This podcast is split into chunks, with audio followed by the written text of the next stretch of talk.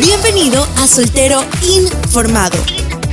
El podcast donde puedes cuestionar lo que no te atreves a preguntar. Soltero Informado.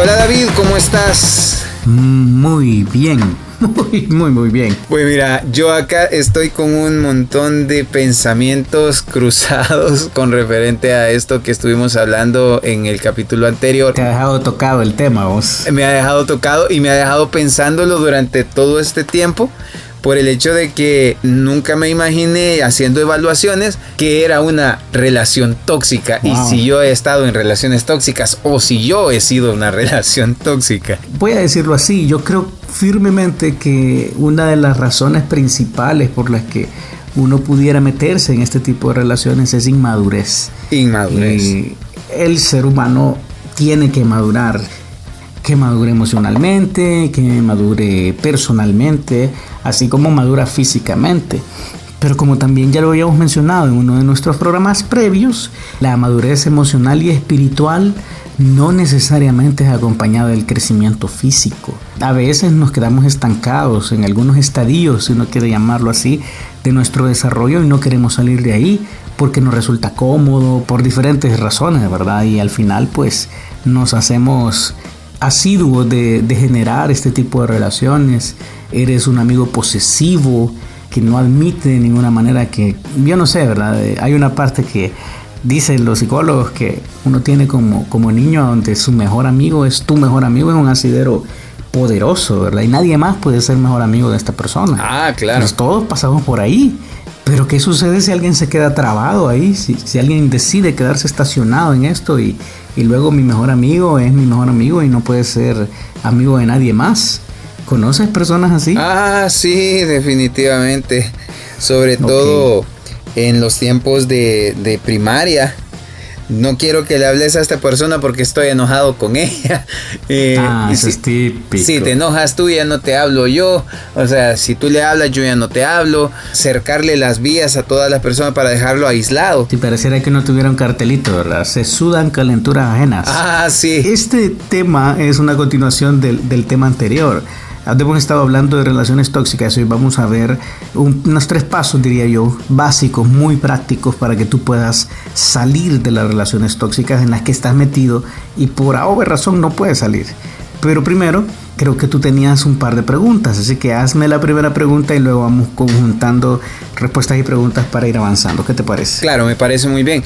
En esta situación que vas a tener que tomar la decisión de alejarte de estas personas que te están causando daño porque son tóxicos en tu vida, llega en tu primer pensamiento, yo no me quiero quedar solo o sola, ¿verdad? Si esta persona se va. ¿Qué hacer cuando ese pensamiento llega a tu mente? Porque eso también te, paraliza. Quizás el paso número uno va muy relacionado a tu pregunta. ¿Cómo salir de una relación tóxica? Aquí paramos el, el, programa anterior. Número uno, debes darle el valor que corresponde a las personas y a las cosas. Y sobre todo a esta relación. ¿Cómo así? Hablamos que nuestra fuente real de valor, quien es nuestro referente, debería ser Dios un Dios que no escatimó a su propio Hijo, dice la Biblia, en pro de salvarnos por puro amor. Si uno puede poner un modelo de lo que es valorar a alguien, ese tiene que ser Dios. Dios nos ha valorado a tal punto que fue capaz de sacrificar todo lo que tenía para que nosotros pudiéramos tener una relación genuina con Él. Y esto es poderosísimo. Y yo sé que algunas veces algunos han dicho que las relaciones que forman los patrones de nuestra vida son nuestras relaciones con nuestros padres. Y tú sabes, ¿verdad? Hay quienes han tenido padres ausentes y esto les ha marcado profundamente. Pero yo quiero hacer una invitación a aquellos que esto ha sucedido. Busquen un asidero diferente para que sea el patrón de sus relaciones. No es una condena si no, si esto fuera una condena, si, si cada persona que ha sufrido ausencia de padres o, falta de amor de los padres no pudiera salir adelante en la vida, entonces yo diría sí, tiene razón, e, es una razón válida. Pero hay gente que sale adelante, hay gente que no ha tenido padres y es una persona completamente plena. y yo quiero decirte que hay un secreto intrínseco en esto y es que estas personas llegan a entender que tu valor no es el que otras personas te dan, sino el valor que Dios mismo te ha otorgado a través de su amor, de su cuidado, aunque no lo veamos y aunque no lo apreciemos. Dios nos cuida y nos ama y de ahí debe surgir una luz, una perspectiva correcta de quién eres y de cuánto vales. Aquí viene una pregunta. Cuando tú tienes una relación sentimental, ¿es necesario dejar a tus amigos a un lado para dedicarte al 100% a que esa relación florezca como un rosal en primavera? que lo quisiste poner poético, pero eso es lo que quieres decir. Eh, no, no es saludable. ¿Sabes por qué? Porque otra vez dice que el amor no busca lo suyo. O sea, no te posee a tal grado de alienarte de tu realidad. No te quiere cambiar a la fuerza. No se goza de la injusticia, más se goza de la verdad. ¿Sabes qué es? Si tú realmente aprecias tus relaciones de amistad y lo haces saber a la persona amada o a, tu pareja, y tu pareja no respeta eso, tu pareja no te está amando. Tu pareja probablemente se está aprovechando en algún sentido de la relación y la influencia que tiene sobre ti para cambiarte.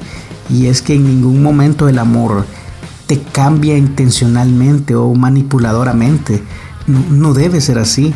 El amor te cambia, ¿sabes cómo te cambia? El amor te cambia de adentro hacia afuera. Es decir, por buscar el bien de la persona amada, tú decides tomar las decisiones correctas en favor del bienestar del otro. No al revés. No es te presiono, te presiono, te presiono hasta que sueltes la sopa, hasta que sueltes esta relación porque a mí no me gusta y porque te quiero todo para mí, ¿verdad? No, no funciona así. Eh, funciona al revés. Funciona que tú te das cuenta que hay algunos amigos que a tu pareja no le agradan o, no le son buenos para ti, o te das cuenta quizás que, son amigos destructivos, porque vamos, eh, como solteros no somos muy selectivos con la clase de amistades que tenemos. Ah, y a veces tenemos amistades que son bastante dañinas. Ah, en cambio, cuando tu pareja lo ve y te hace la observación que deberías tener cuidado con algunas amistades, quizás no lo está haciendo porque quiere tenerte solo para ella o para él, sino lo que te está diciendo es, hey, yo te aprecio, yo creo que vales mucho y estos amigos no te están tratando como te lo mereces. Deberíamos entonces evaluar esa afirmación de nuestras parejas. Pero si lo que la pareja quiere es completamente cerrarte la puerta, tirar la llave y dejarte bajo candado todos los días, ahí hay algo enfermizo, hay algo que no está bien. Conforme a, a la luz de la escritura, esta persona no te está amando realmente quizás tiene alguna compulsión contigo o tú estás ahí para cumplir una necesidad profunda y, poderosa, pero es más, más gutural, como lo he dicho, de los bebés, es más inmadura que el amor. El amor definitivamente viene y está presente y disponible para las personas que son emocional y espiritualmente maduras. Mm. No para los inmaduros. Claro. Y una relación de inmaduros es, por definición, una relación tóxica. Wow, pero aquí viene y surge mi pregunta entonces. O sea, porque cuando tú conoces a alguien, tú sabes que tiene sus defectos, tiene sus virtudes. Pero hay muchas personas que tratan de cambiar a esta otra para lograr que a su manera de ver mejore en, muchos aspectos. Yo puedo hacerlo cambiar o yo quiero que cambie esto porque a mí no me gusta, ya sea una manera de vestir, ya sea una, una, actitud. Entonces, pero ¿qué pasa cuando esta situación se sale de control y sienten que ya no le puede salir a alguien más. Al dejar esta relación te sentís que ya no puedes encontrar a alguien más. Vamos a las fuentes. Yo, yo voy a señalar esto, yo sé que suena redundante, pero vamos a las fuentes. Dice Romanos 5.8, más Dios muestra su amor para con nosotros, en que siendo aún pecadores, Cristo murió por nosotros. ¿Sabes cómo actúa el amor verdadero? El amor verdadero se entrega por completo a la persona tal cual es, sin cambiarlos, sin maquillajes, sin tratar de manipular. Y lo hace todo hasta el punto de entregarse y finalmente espera que la otra persona en respuesta a ese amor pueda cambiar. Nunca al revés. Nunca yo te voy a amar más y tan solo te vestí diferente. O es que no, es que mira, uno entra con expectativas erradas a una relación, pensando que quizás cuando ya hayan formalizado algo, hay un anillo de por medio, quizás esta persona va a cambiar estas mañas que a mí me caen mal. No funciona así. O aceptas a una persona con todo lo que es desde un principio y obviamente ambos pueden crecer juntos. Es que eso es lo bonito de una relación saludable, es que ambos crecen. Pero quien está viendo solamente los defectos de la otra persona y no mira los suyos propios, está cayendo en otra categoría. Y esa categoría la Biblia le llama hipocresía. Eres hipócrita. Él le dice a algunos religiosos de ese tiempo, ¿cómo puedes decirle a tu hermano, te voy a sacar la paja de tu ojo y no echas de ver la viga que está en el ojo tuyo? O sea, eh, quien vive pensando en todos los pequeños errores que tiene la persona que ama, probablemente lo que tiene es un tronco de palmera de 10 metros metido en su ojo y, y no lo echa de ver. O sea, ¿sabes cómo es? El amor inspira el cambio, no lo obliga ni lo manipula. Quiere decir esto que si tú encuentras a alguien y trata de hacerte cambiar, y te presiona por hacer eso, quiere decir que esto prácticamente no es amor, es decir, que esta persona te está queriendo modelar a algo que él es un ideal. Sí, es como su figurín de revista, lo que debería de ser. Según la persona. sí, pero las personas no somos perfectas. Eh, o te aman con todos tus accidentes geográficos, o, o mejor que se olviden de esto, no van a cambiar. Y otra de las cosas que, sobre todo, y voy a hablar con nuestro público femenino hoy, mujeres, con todo el amor del mundo les digo, nosotros no cambiamos tan fácilmente, y menos por la influencia de una relación romántica. Pero supongamos en este momento que de la persona que estamos hablando venga de una relación conflictiva, una relación difícil, ha encontrado a esta persona a la cual ha depositado su confianza para que ella se convierta en su salvavidas prácticamente cuando te das cuenta que esto no está pasando. O sea que realmente en vez de sacarte a flote te está hundiendo más. Bueno, primero que nada, yo jamás recomendaría a alguien que inicie una relación pensando en alguien como un salvavidas.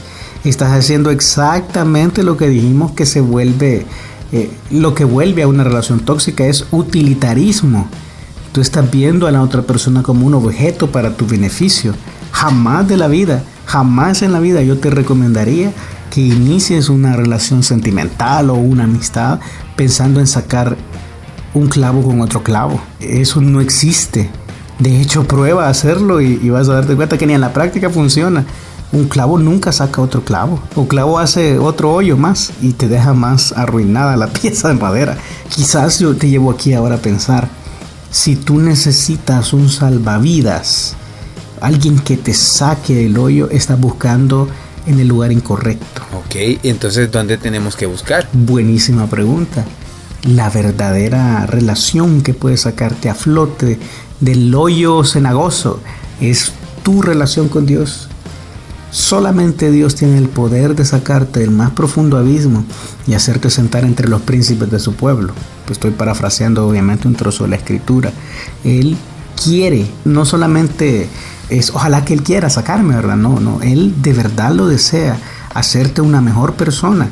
Dios quiere hacerte crecer a tal punto que te vuelvas pleno, una de las intenciones que Dios tiene para ti.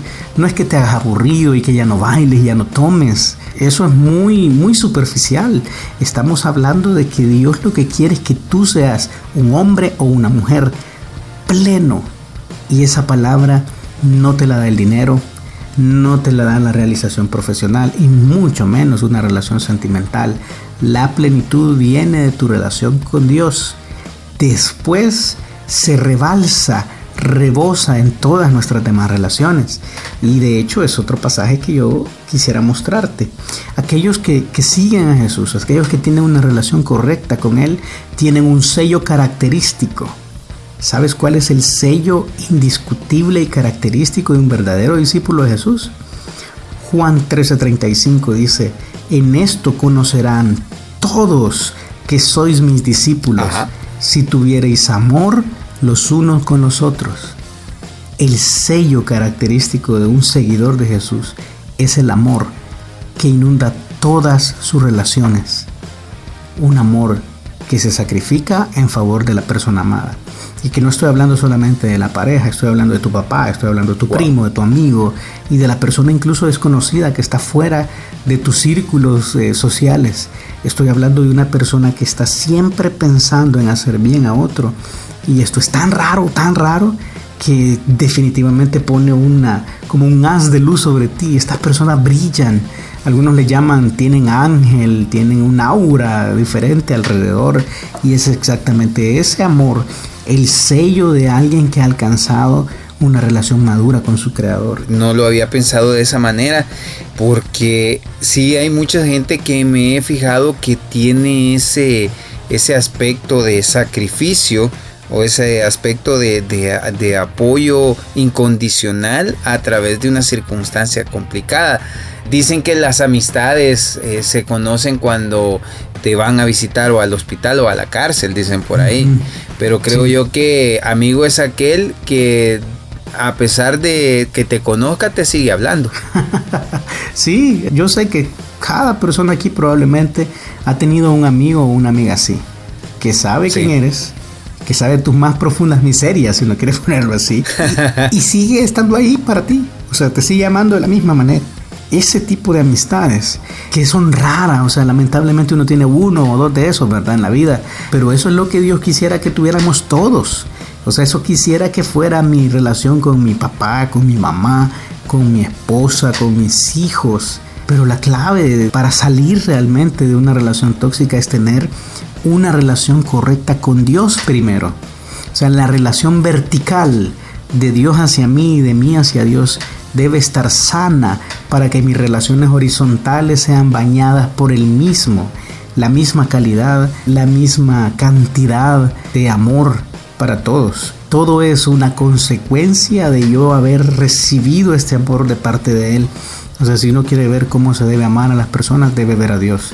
Si uno, debe, si uno quiere saber cómo se sacrifica una persona realmente por otra, debe ver a Dios. Si uno quiere ver cómo es la amistad genuina, debe ver a Dios. He aprendido bastante este día con respecto a cómo poder salir de una relación, llámese tóxica, y poder definir cómo escoger a alguien que pueda estar como amistad o quizás un poco más. Sí, y yo creo que las, las verdaderas relaciones sentimentales o de pareja que valen la pena son aquellas que van mutando en el tiempo. Tú no sabes cómo no debería uno hacer, es decir, ella me gusta, me voy a ser su amigo para ser su novio. No funciona así porque otra vez utilitarismo, estás utilizando una amistad para lograr tu objetivo de volverla a tu pareja. Cuidado, mucho cuidado. ¿Cómo debería ser el approach, el acercamiento? Es debes llenarte de, relaciones, debes de tener muchos amigos, muchas amigas y de ellas en el roce continuo y cotidiano sale algo especial, sale algo que es todavía más profundo, sale algo que encaja perfectamente en tus propósitos y planes de vida si es que están bien alineados. Y entonces ahí eh, esa amistad luego muta a ser un, un amor de pareja que se vuelve saludable y crece en el tiempo casi siempre, yo no quisiera generalizar, aquí tú sabes que no es nuestra costumbre en este programa, claro. pero casi siempre que tomas una decisión a la abuela pluma, ¿verdad? Yo lo conocí ayer y ahora somos novios. Yo lo conocí hace tres meses y ahora somos novios. Esas relaciones nunca salen bien porque realmente nunca conoces a esta persona. Yo hago casi siempre, cuando comienzo con alguna pareja de novios en problemas, yo hago casi siempre unas tres preguntas para ver si las parejas se conocen bien porque cuando tú preguntas y se conocen, ah, claro que sí, sí, sí, sí, yo sé que le gusta la pizza X, ¿verdad? De, orilla de queso, etcétera. No funciona así. ¿Alguna vez lo has visto o la has visto enojada, enojada, enojada? Esto es una de las preguntas que yo hago. Hmm. La gran mayoría de personas que crees que me dicen. Ajá, que no. Que no. ¿Cómo en una relación creo yo que siempre tratas de mostrar tu mejor máscara para que no te des color, como se dice acá, que nadie te conozca como eres en realidad hasta que es demasiado tarde.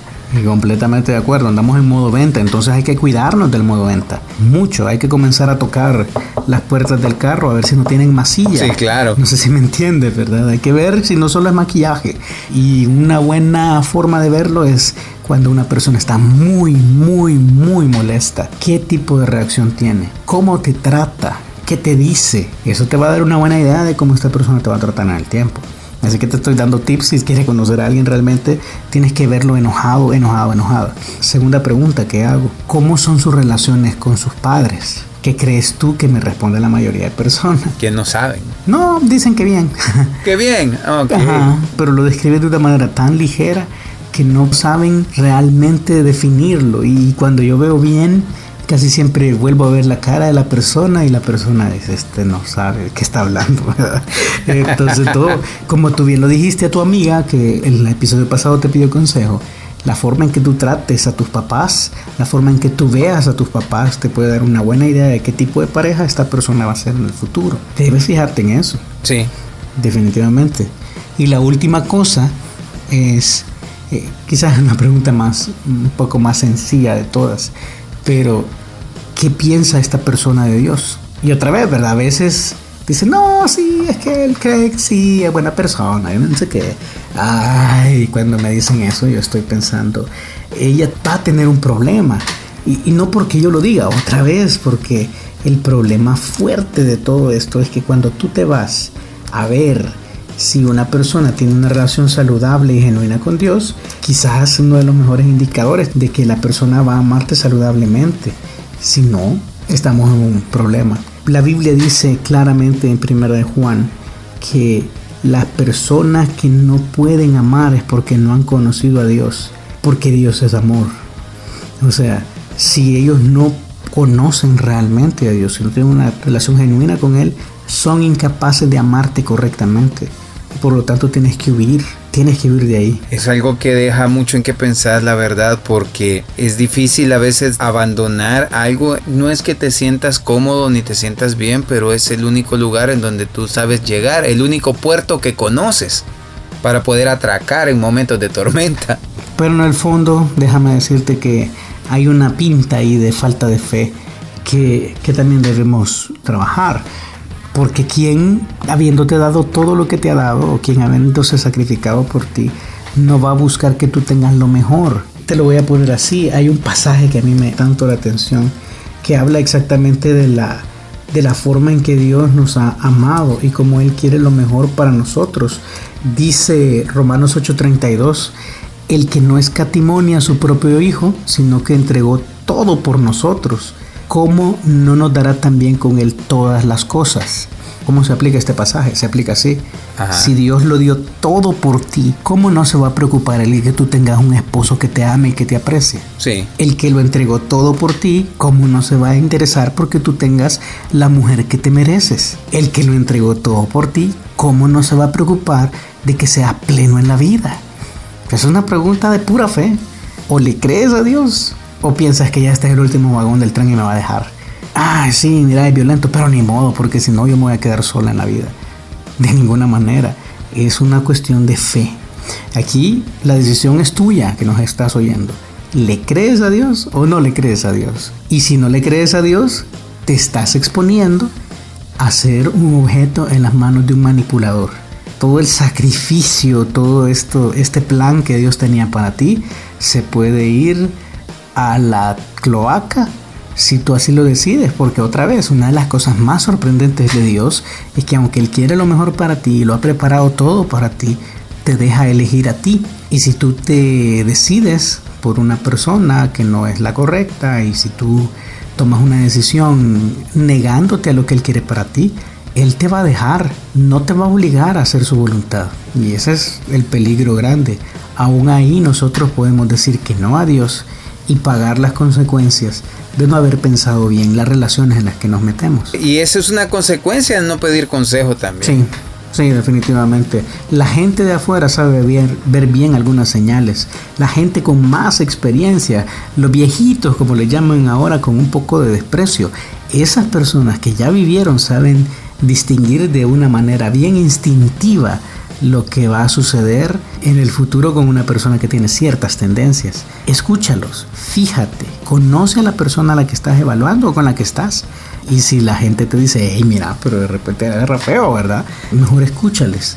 Escúchales y date cuenta si esto es real, porque es por tu propio bien. Tú decides quién tiene el mejor criterio para tomar decisiones y cómo evitar caer en una de estas relaciones nefastas y destructivas que lo único que hacen es dañarte y dejarte cicatrices a largo plazo. Este día ha sido un buen momento para aprender algo nuevo y creo que ha sido de vital importancia para muchas personas. En lo personal he aprendido bastante. Lamentablemente el tiempo se nos ha acabado y creo yo que el próximo tema que viene vamos a llevar la contraparte a este tipo de situaciones.